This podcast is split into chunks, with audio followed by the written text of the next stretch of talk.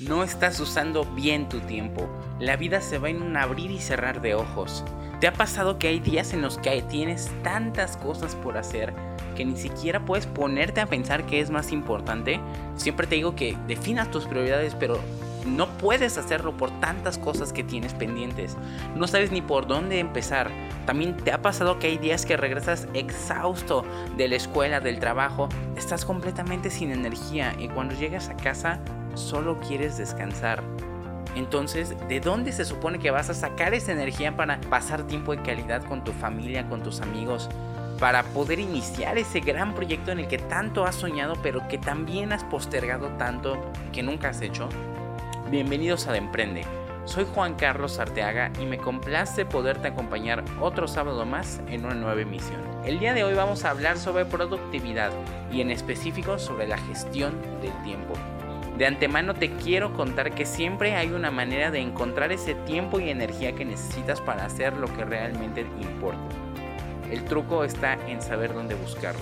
En este episodio vamos a charlar al respecto y cuando termines de escucharlo aprenderás por qué el secreto de toda gente exitosa se germina durante las mañanas. Te mostraré cómo puedes rastrear tu tiempo para que sepas en qué lo estás gastando y te enseñaré por qué dormirte temprano para levantarte aún más temprano te hará mucho más productivo. Además, te contaré el secreto para aplicar esta nueva forma de vivir a todas las áreas de tu vida.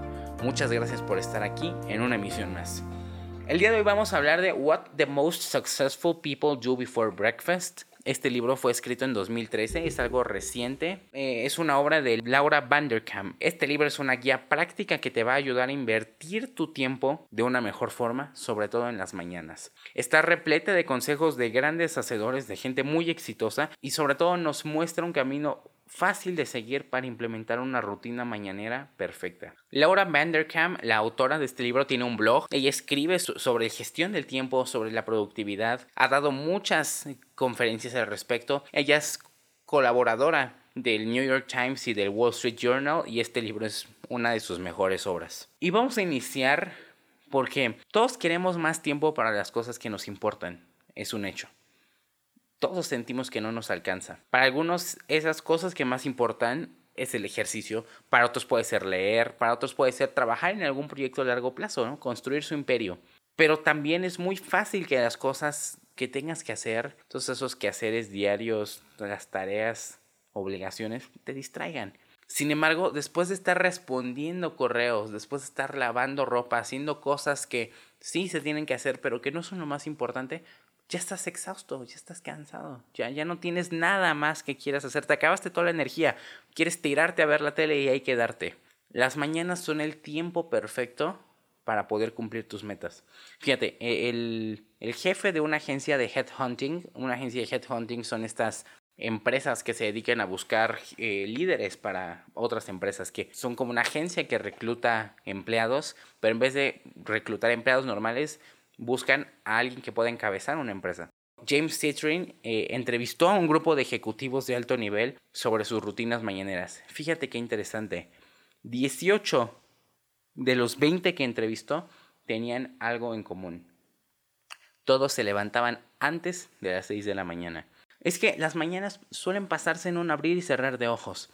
Te levantas, preparas a tus hijos para la escuela, a lo mejor tú desayunas, te bañas, y sales corriendo porque ya se te hizo tarde para llegar. Pero no tiene que ser así. Tú tienes que reinventar tus mañanas. Las mañanas son una oportunidad grande para hacer las cosas más importantes que tengas.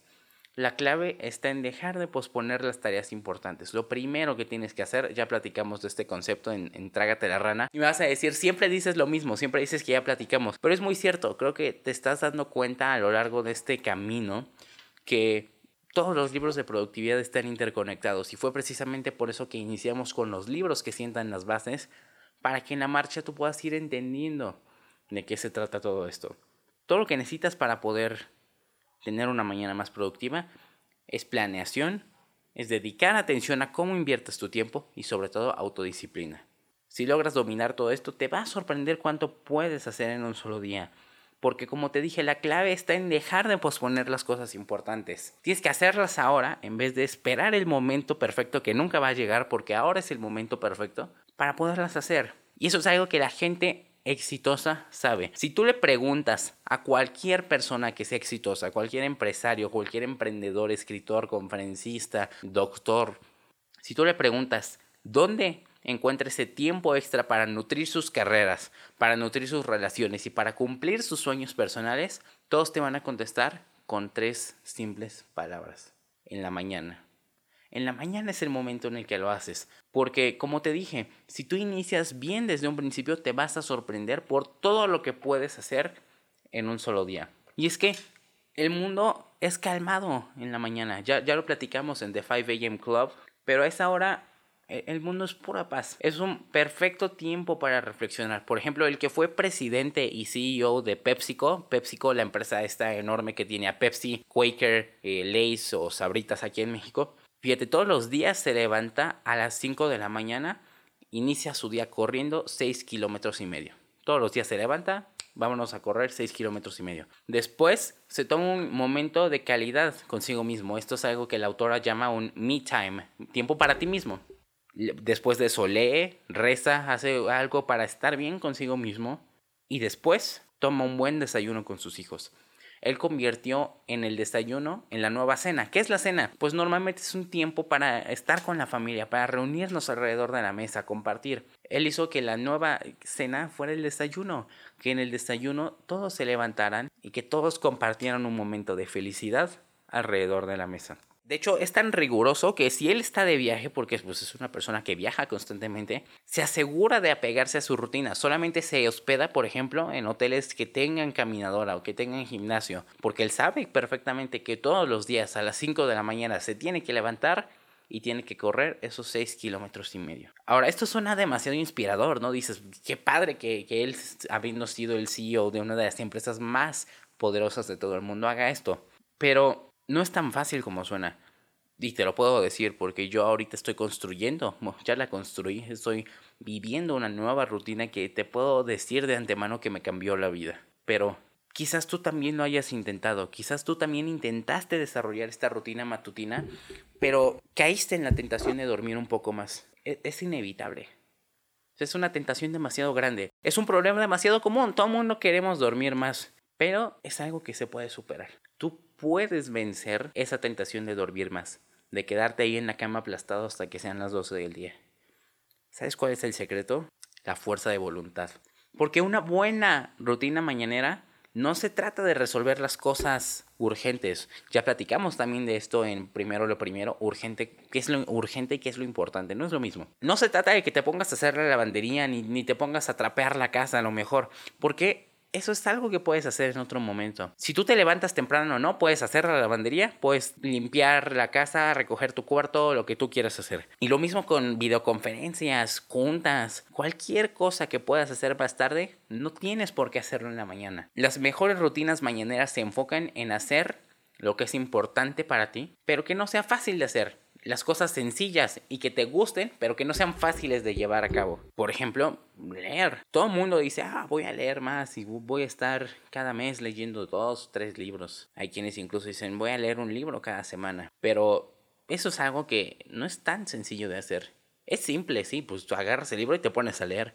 Pero no es algo que den ganas, es algo en lo que necesitas una motivación extra, necesitas un empujoncito. Todas esas actividades que no tienen una recompensa inmediata, pero que finalmente cambian tu vida a largo plazo. Algo, por ejemplo, como escribir un libro. Si tú dices que quieres escribir un libro, pues no lo vas a acabar en una sentada tienes que seguir haciéndolo y, es un proceso largo que no retribuye inmediatamente, ¿no? Porque en cuanto tú termines de escribir una página, no hay una satisfacción inmediata después de eso es algo que tienes que trabajar durante meses, incluso años, para que ahí sí venga toda la satisfacción detrás. Precisamente si te apegas a esas cosas, vas a conseguir construir algo que haga una diferencia, no solamente en ti, sino en los demás. Eso es exactamente lo que la gente más exitosa hace cada día.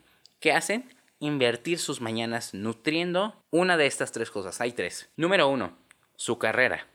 Número dos, sus relaciones. O número tres, ellos mismos. Quedamos que son tres. Carrera, relaciones y ellos mismos. Vamos a hablar un poquito sobre la carrera, porque nutrir tu vida laboral no solo se trata de responder correos en cuanto lleguen a tu bandeja. Pues para eso puedes contratar a alguien, ¿no? Se trata de atender actividades a las que raramente inviertes tiempo en un día normal. Por ejemplo, Debbie Moskin, ella es una ejecutiva de la salud, ella puso un departamento de educación en ciencias para la salud, estaban inaugurándolo. Estaban empezando, era una startup. Ella quería fomentar una cultura open door, ¿no? Eh, ese tipo de oficinas que a todo mundo nos venden como maravillosas, ¿no? Que todo mundo quiere trabajar en Google por alguna razón. Bueno, ella quería fomentar esa cultura. Pero había un gran problema. Eso significaba que su puerta estaba abierta y pues que la gente sabía, sus colaboradores sabían que en cualquier momento que necesitaran podían pasar y hablar con ella. Pero pues ella se distraía, no hacía nada. Eh, las conversaciones sí eran cortitas, pero pues eran muchas, todo el mundo quería hablar con ella. Entonces todo el mundo acababa ahí sentándose a platicar y pues lo acababa distrayendo de otras tareas. No tenía tiempo para los proyectos que eran importantes y pues su productividad estaba cayendo en picada. ¿Sabes cómo lo solucionó? Ella se levantó a temprano en ese momento en la mañana, donde nadie la podía distraer, resolvía sus pendientes y ya después en la oficina, donde se ponía a hacer cosas que eran importantes también, pero que no requerían tanta concentración ni tanto enfoque, pues también podía trabajar y fomentar una mejor cultura, porque no tuvo que cerrar la puerta de su oficina en ningún momento. Simplemente se levantaba temprano, se enfocaba en ese momento en las cosas que más le demandaban tiempo y atención y después, durante el resto del día, pues seguía fomentando una cultura corporativa en el que todo el mundo podía hablar con ella y en ese momento ella ya estaba haciendo cosas más fáciles de hacer que necesitaran menos atención. Y eso es algo en lo que me siento bastante identificado, porque eh, uno de los lugares en los que trabajo, mi oficina literalmente es un cuarto donde todos colaboramos. No, no tengo un cubículo privado, antes lo tenía, pero este semestre quise hacer el cambio, quise ya no eh, tener un cubículo privado, sino poder tener este espacio colaborativo. Y sí, yo tengo mi escritorio, eh, en el resto del lugar hay mesas, hay una barra para que puedan trabajar, tenemos plantas, es un espacio bien padre, pero tenemos este problema, no tengo un espacio privado para trabajar. Entonces esto ya es llevar la cultura de puerta abierta a otro nivel completamente, ¿no? Porque no solamente tienen que entrar a mi oficina para poder trabajar, para poder platicar, sino literalmente estamos en el mismo espacio, no hay pared, no hay vidrio que nos separe. Entonces, obviamente, pues todo el mundo está hablando conmigo, me está enseñando su trabajo, me enseña lo que hace, vemos progreso, quiere resolver algo porque siempre pasa que alguien necesita hablar con el que está a cargo, ¿no? Si tú quieres, puedes mandarle a tu coordinador, puedes mandarle a alguien, pero esta persona se rehúsa, ¿no? Quiere a fuerzas hablarlo contigo. Y eso es algo que quita mucho tiempo. Y, y yo lo que solía hacer era, pues simplemente quedarme hasta la noche, ¿no? A partir de las 6 de la tarde, que ya no había nadie que me molestara, era cuando me ponía a trabajar. Imagínate lo improductiva que era mi tarde para que de plano desde las 2 de la tarde hasta las 6 no pudiera hacer nada. Había veces que me quería ir a comer, dije, bueno, ya si no voy a hacer nada, pues mínimo me tomo un me time, ¿no? Me pongo a comer, voy a comer tranquilo, respiro, me despejo y ni así podía. Ni siquiera así podía porque durante mi espacio de comida yo permitía que alguien más me distrajera y que me comentara cosas de trabajo cuando yo estaba en un momento conmigo mismo. Entonces, eso es algo con lo que me identifico porque es complicado mantener una, una cultura así de abierta dentro del trabajo. Porque pues sí, si, si la gente sabe que en cualquier momento puede entrar a tu oficina, lo va a hacer. Y, y no les va a importar si tú estás trabajando, pero eso es parte tuya. Tú tienes que aprender a manejar eso. Tú tienes que aprender a poner un límite y tienes que aprender a encontrar tu hora más productiva sin que nadie te esté molestando. Y no es porque sea una molestia, simplemente es una interrupción y pues te distrae completamente de lo que estás haciendo. Eso es un hecho. Número dos, tus relaciones. Porque siempre llegas a casa cansadísimo. Ya, ya no te dan ni siquiera ganas de, de hacer algo padre, de hacer algo divertido. ni siquiera dan ganas de pasar tiempo con tu familia. Y eso ya es algo complicado es realmente algo muy complicado porque siempre te dicen que tienes que pasar tiempo, que la familia es lo más importante, pero ¿cómo lo aplicamos acá? Las mañanas son la oportunidad perfecta, por ejemplo, para que pases tiempo con tus seres queridos. ¿Por qué? Porque durante la mañana no estás anhelando ya dormirte, ¿no? Cuando llegas en la tarde estás cansadísimo, lo único que quieres es aplastarte en el sillón, ver la tele y después irte a dormir. Pero en la mañana no es así. Porque, como te dije desde un principio, no haces del desayuno la nueva cena. Haz de las mañanas un tiempo para reunirse alrededor de la mesa con toda la familia, platica. Sea lo que sea que hagas, es una gran manera de mantener contacto con la gente más importante alrededor de tu vida. Por ejemplo, eh, Catherine Beaumont es una abogada eh, que trabaja en la parte de derecho, derecho fiscal específicamente. Entonces, ella siempre se desvelaba, llegaba tardísimo a su casa eh, y se dio cuenta que ya no pasaba tiempo con su hija, ya no tenía tiempo de calidad con ella. Entonces ella decidió hacer un cambio. Ella se dio cuenta que en su despacho, en su oficina, siempre premiaban más las horas extra nocturnas en vez de privilegiar, por ejemplo, a la gente que llegaba temprano. Eso era algo que no se acostumbraba en su despacho. Todo el mundo llegaba a una hora normal, pero se iba tardísimo, en vez de llegar temprano e irse a la hora que se tenían que ir. Entonces ella empezó a dormirse más temprano, desplazó su horario y ganó un par de horas extra en la mañana. Y eso no solamente mejoró su calidad de vida, sino que desencadenó un efecto dominó, ¿no? Su nueva rutina se volvió infecciosa. Toda la familia ahora se levantaba temprano y hacían un esfuerzo para que en el desayuno todo mundo pudiera estar feliz y compartiendo con el resto de la familia. Y además en su despacho también la gente se empezó a levantar más temprano y empezaron a llegar más temprano. Ah, eh, esto también hacía que pues en las oficinas pudieran ser más productivos porque habían menos cosas urgentes, menos cosas que requirieran acción inmediata y pues se enfocaban en las cosas importantes, en esos proyectos que requieren precisamente un estilo de motivación extra, que sabes que tienes que hacer, pero que simplemente no, hay, no dan ganas de hacerlo. Las mañanas son el momento perfecto para ello. Y número tres, nutrirte a ti mismo, el me time.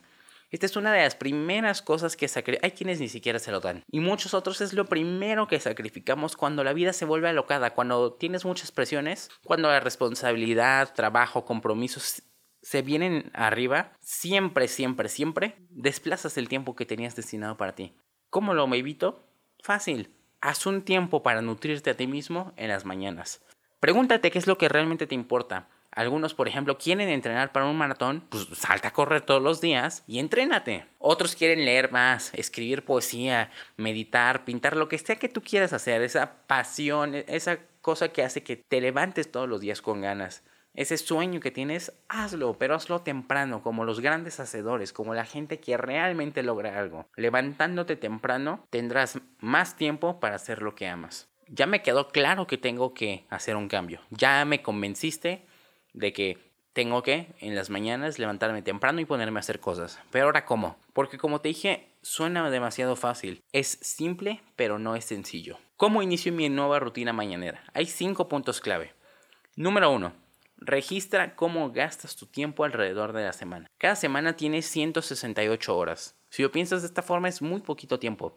168 horas no suenan como una barbaridad. En cambio, si tú piensas en una semana, hay algunos a los que les parece que es demasiado tiempo. Si tú quieres aprovechar tus semanas y tus horas dentro de esa semana al máximo, mejora tu manejo del tiempo. Tienes que saber a qué se está yendo todas esas horas que tienes. El problema no necesariamente es qué haces en las mañanas, porque las mañanas una vez agarras ritmo son fáciles de administrar. Lo importante está en qué haces el resto del día. Por ejemplo, las noches son determinantes. Si tú no te duermes temprano, y si tú no tienes un sueño de calidad, pues obviamente vas a estar muerto al día siguiente, ¿no? No, no vas a quererte levantar. Por ejemplo, cada semana puedes liberar una hora o dos para ver en qué estás gastando tu tiempo. Por ejemplo, si tú tienes hijos y les preparas lunch para la escuela o tú estás estudiando y te preparas lunch, pues a lo mejor en vez de gastar ese tiempo, pues llevarte dinero o darle a tus hijos dinero. Eh, eh, te vas a ahorrar una o dos horas a la semana que al final puedes aprovechar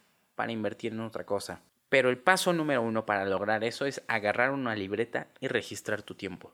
Date cuenta en qué estás gastando tus horas. Por ejemplo, ahorita que estamos en cuarentena, ¿cuánto tiempo estás gastando en tus redes sociales? ¿Estás pegado al celular todo el día? ¿Cuánto tiempo gastas viendo Netflix? Te puedo decir que yo no gasto más de dos horas viendo Netflix a la semana y eso ya es exagerado. No es algo que suele hacer.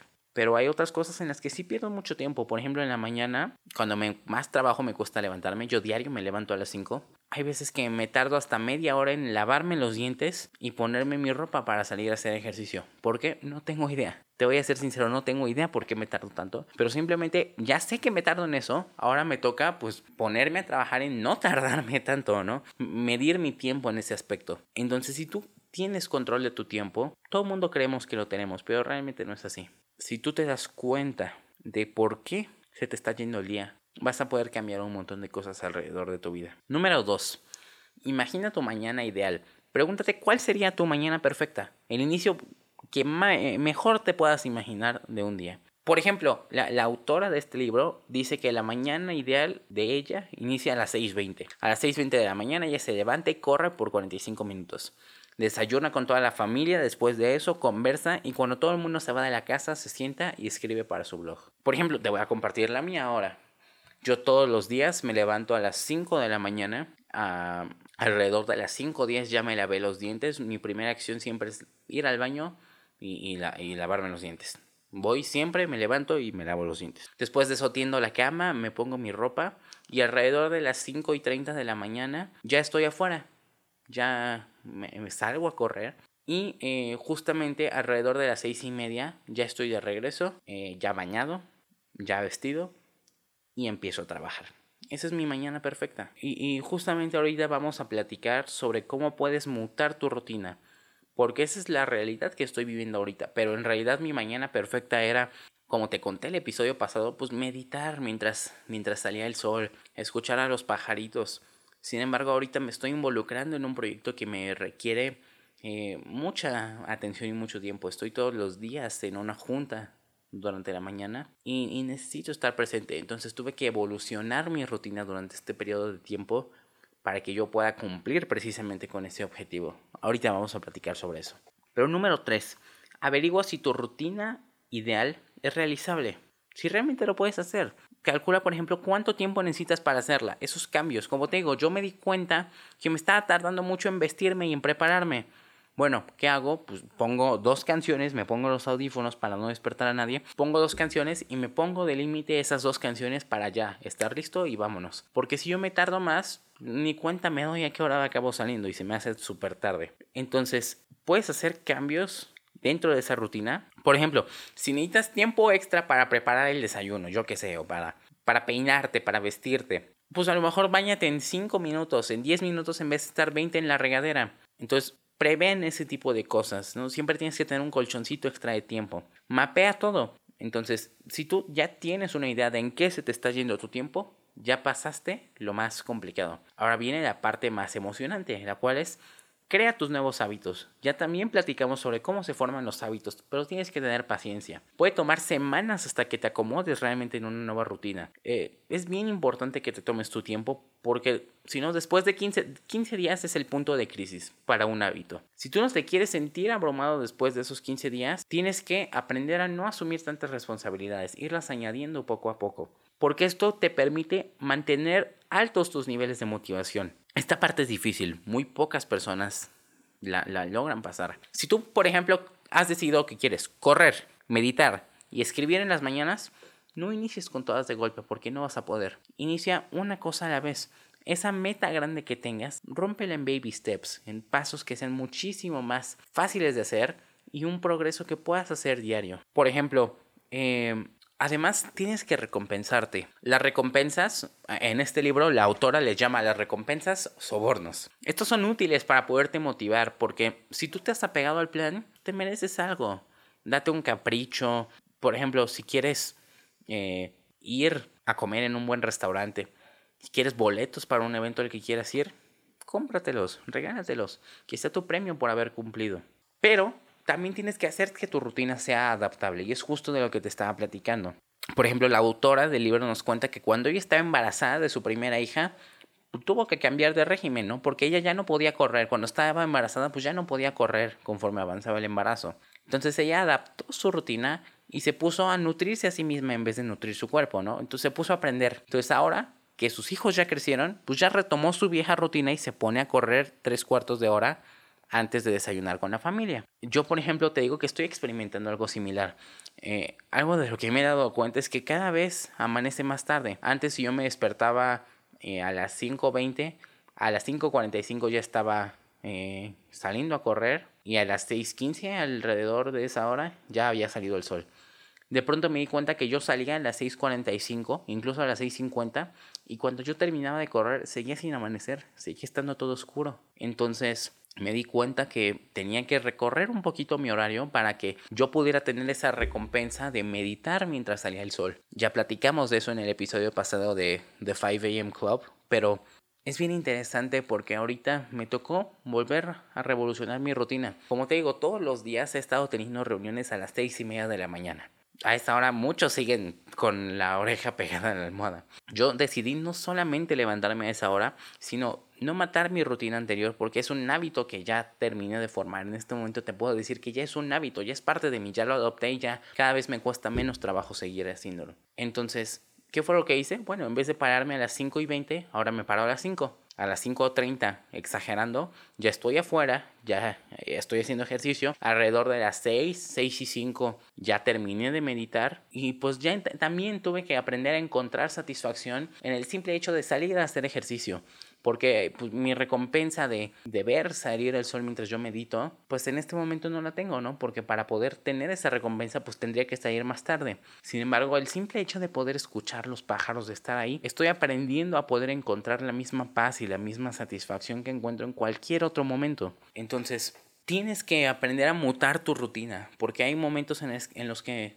tiene que ser distinto van a haber circunstancias que te hagan cambiar. Por ejemplo, ahorita que estamos en cuarentena, el estilo de vida de todos cambió. A lo mejor si tú antes te parabas temprano eh, y ahorita estás echando la flojera. Es momento de cambiar eso. No tienes que volver a empezar desde cero con tus hábitos. Lo más difícil es iniciar.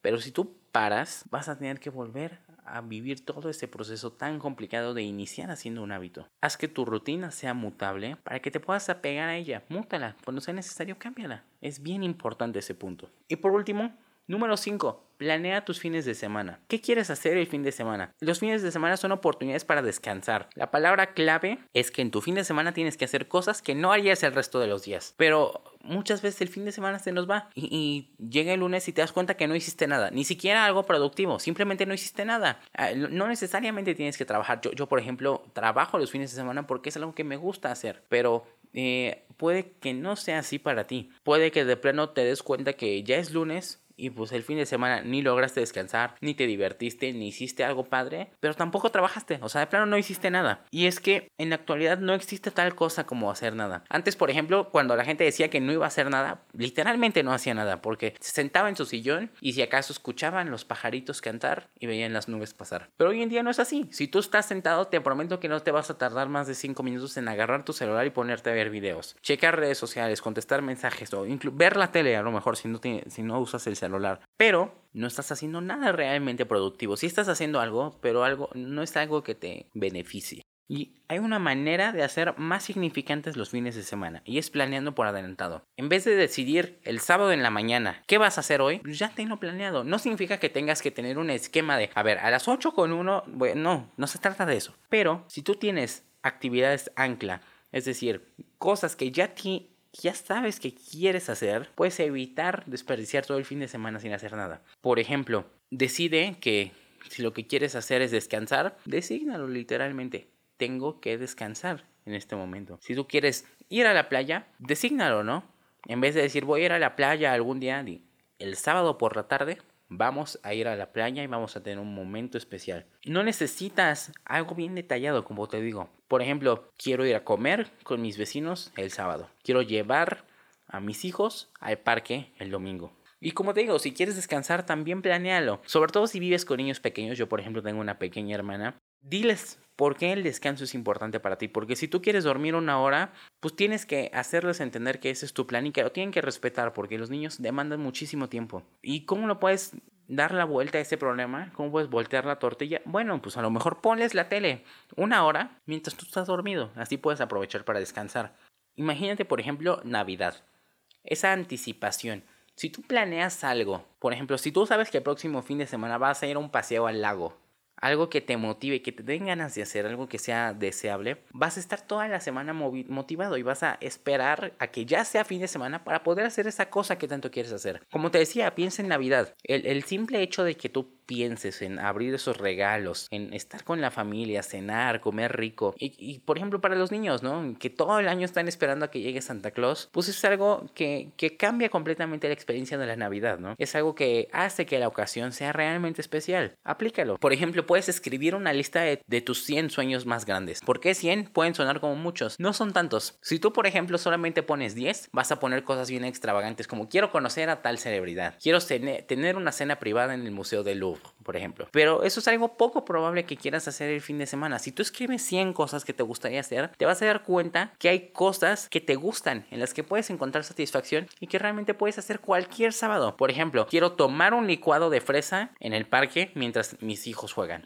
O quiero tener un picnic con toda mi familia y pasar un buen momento. es algo que puedes hacer un fin de semana y además es algo que como quieres hacer, precisamente como estás deseando hacerlo, vas a poderlo esperar durante la semana y vas a tener esa motivación durante todos los días que involucren esa semana para ya acabarla, terminar tus objetivos y que sea tu recompensa al final. Ahora estábamos platicando sobre cómo administrar tu tiempo. Y te voy a decir algo, la gente sobreestima el tiempo que le toma hacer las cosas que no les gustan y subestima el tiempo que, que gasta haciendo las cosas que sí le gustan. Por ejemplo, todo el mundo dice, ah, yo trabajo un montón de horas a la semana. Parece que hacer que hacer, responder correos, cosas que no te gusten hacer. Por ejemplo, si no te gusta lavar los trastes, tú vas a pensar que te toma tres horas lavar los trastes, cuando realmente no es así. Te toma mucho menos tiempo. Pero con cosas como dormir, ver la tele, es lo contrario. No te das cuenta realmente de cuánto tiempo estás gastando, cuánto tiempo estás invirtiendo en esa acción, porque tú crees que es menos tiempo, pero en realidad es mucho más. Como te digo, la gente sobreestima las cosas que no le gustan y subestima el tiempo que gasta haciendo las cosas que sí les gustan. Entonces, esto hace que tener una visión general de todo lo que haces sea complicado.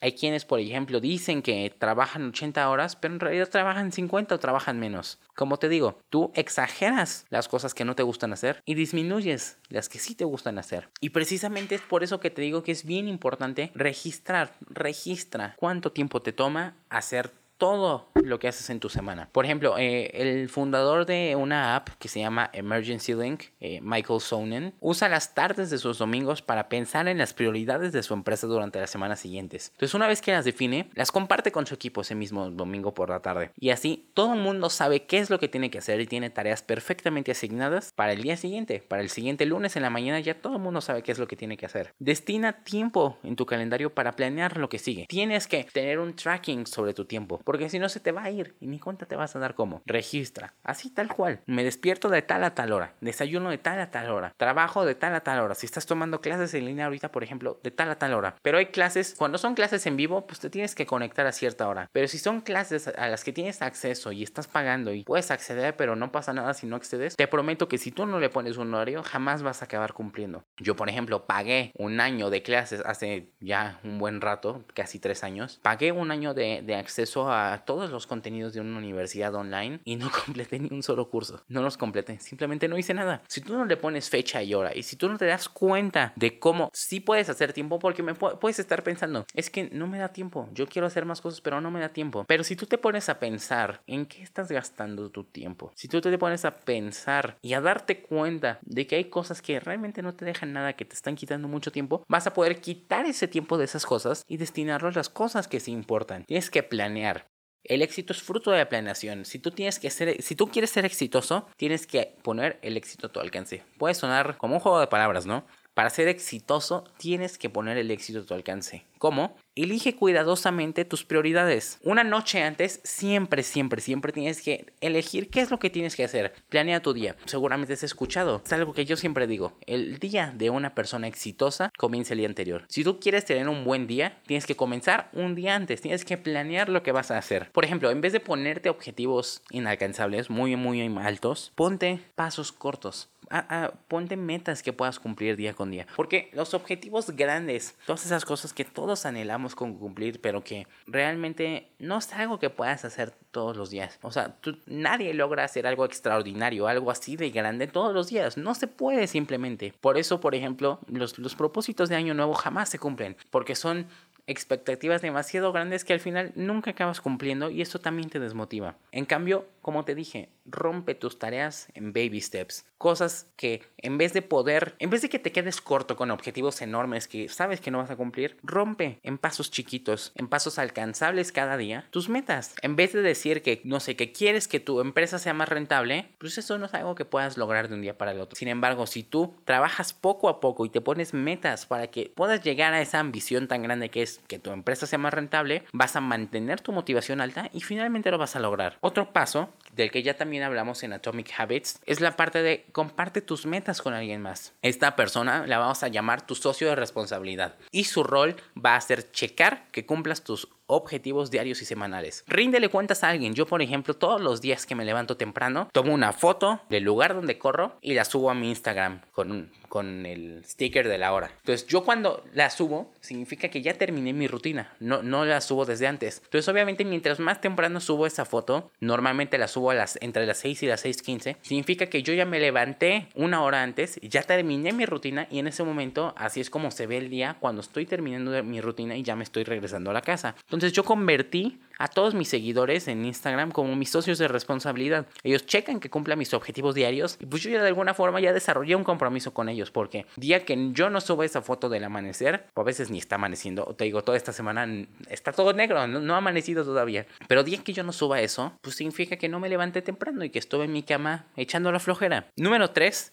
Elimina las tareas que parezcan trabajo pero que no te retribuyan. Por ejemplo, los emails. Contestar correos electrónicos no es trabajo. Es parte de nuestra vida actual, sí, pero es muy fácil perderte en un montón de correos. Hay correos importantes, pero hay otros que no lo son. Cierra el correo y ponte a trabajar en lo que realmente importa. Hay cosas que parecen trabajo pero que no lo son simplemente. Por ejemplo, en vez de checar tus correos, prepara esa presentación que necesitas. Prepara la siguiente junta. Si tú cortas las distracciones, vas a poder encontrar que las tareas importantes son mucho más fáciles. Algo que no desees hacer, vas a poderte dar cuenta que no es tan difícil como parecía.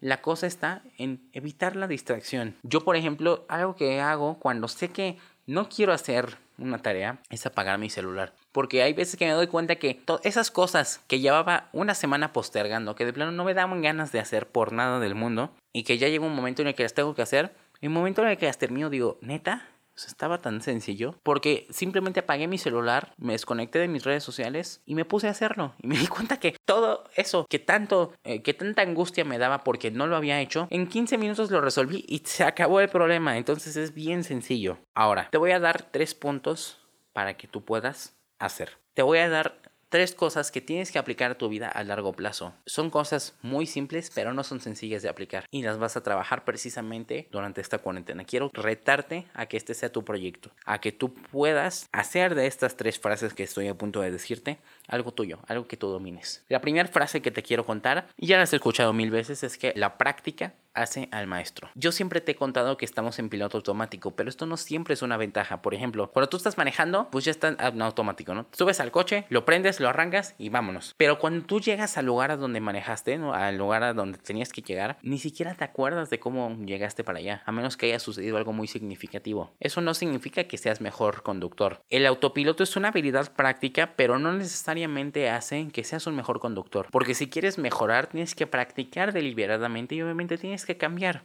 Si tú escribes, eres escritor y nada más publicas, no vas a mejorar. Sí vas a mejorar, pero va a costar mucho trabajo. Una mucho mejor manera de poder ampliar tu calidad, de poder hacer mejores cosas es pedir retroalimentación. ¿Cómo vas a practicar? Pidiendo retroalimentación. Por ejemplo, si eres escritor, pues pides que te den eh, consejo y ajustas precisamente tu estilo a, los, a las correcciones que te hagan. Al final, sí te va a costar más trabajo, pero pues vas a acabar siendo mejor cuando escribas. Entonces, esto lo puedes aplicar a cualquier punto. La crítica es la mejor manera que tenemos para mejorar también platicábamos de esto en el primer episodio, en el poder de aprender de los demás. La mejor manera en la que te puedes dar cuenta de tus errores es cuando alguien más te los dice. Aplícalo. Pregúntale a los demás cómo puedes mejorar en esta cosa que te está atorando. ¿Cómo puedes mejorar en esta situación que no estás seguro qué tal te está saliendo? La práctica hacia el maestro. Número 2. Capitaliza, mantén un depósito de carrera para tus futuras oportunidades. Suena confuso, te lo voy a explicar. Todo lo que has ganado en tu vida laboral hasta la fecha, contactos, experiencia, este, reconocimientos,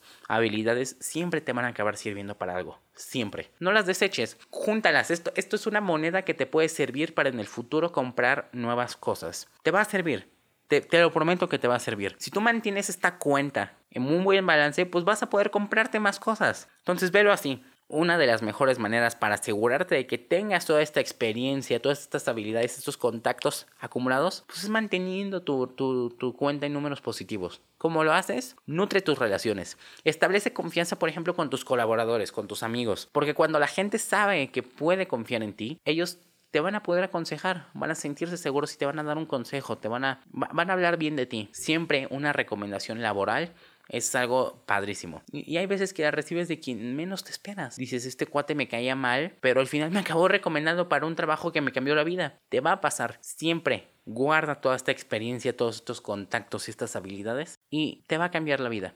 Es algo que siempre te sirve tener. Y número tres, mientras más disfrutes del éxito, más feliz serás. Fíjate, en un estudio de Harvard Business eh, analizaron 12.000 diarios. 12.000 diarios los analizaron de diferentes equipos de gente que trabajaban en todas las empresas más exitosas de Estados Unidos. Entonces agarraron estos 12.000 diarios y se dieron cuenta que el 76% de los días en los que los empleados estaban felices, es decir, más de tres cuartas partes de los días en los que los empleados estaban felices, era porque hicieron un gran avance, porque lograron dar un gran paso en sus labores, en las tareas que tenían que hacer. Algo tan sencillo como una retroalimentación positiva, un momento, la, autora lo llama un momento eureka. Es ese momento en el que por fin logras hacer algo, que llevas tanto tiempo atorado y que por fin te sale. Este tipo de cosas, este tipo de señales de éxito durante un proyecto difícil, en algo que te va a tomar mucho tiempo, créeme que te van a dar mucha motivación y te van a hacer intensamente feliz. Una retroalimentación positiva, un buen consejo que alguien más te pueda dar y sobre todo que tú puedas dar a los demás cuando sepas que alguien está pasando por un mal momento, ayúdalo a crecer. Tú no sabes por qué está pasando a la otra persona. Tú puedes cambiarle todo su día, toda su semana, incluso le puedes cambiar la vida a alguien con un comentario que le hagas. Nada te cuesta ser feliz a una persona en ese momento. Tú sabes que lo puede necesitar, pero también puedes no saberlo y puedes estar haciendo completamente diferente la semana de esa persona. En resumen, la administración adecuada de tu tiempo no solo hará que tus mañanas sean menos alocadas y que te estreses menos, también aumentará tu productividad y te ayudará a hacer más cosas durante el fin de semana. Haz que tus fines de semana sean extraordinarios. La clave está en aprender a mantener un registro de tu tiempo y ver en qué se está yendo. Precisamente date cuenta en qué lo estás invirtiendo o en qué lo estás gastando. Si tú no controlas tu tiempo, tu tiempo te va a controlar. ¿Qué puedo hacer ahora? Toma con calma tu lista de tareas. Los fines de semana, relájate, rejuvenécete. Date un time out, recarga tu batería. No solamente descansando, no, no, no te estoy diciendo que te quedes pegado a la cama todo el día, pero haz cosas extraordinarias. Haz cosas que no suelas hacer el resto de la semana. Puede ser un, hacer un pequeño viaje. Disfruta de un buen café platicando con alguien. Algo, planéalo y apégate a tu plan. Hay cosas que pueden esperar y hay otras que no. Aprovecha muchísimo más tus mañanas y tu vida y tu productividad se van a revolucionar. Si te gustó este episodio, por favor suscríbete, es completamente gratis. Por favor, ayúdame a crecer, comparte este podcast con tus amigos, con gente a la que sepas que le puede interesar. Este contenido es sin ninguna intención de ganar dinero, por lo cual realmente me ayudarías mucho si se lo enseñas a más gente. Cada semana estaremos charlando sobre un nuevo libro empresarial. Muchas gracias por estar conmigo el día de hoy. Nos escuchamos el próximo sábado y recuerda, aún no eres quien vas a llegar a ser.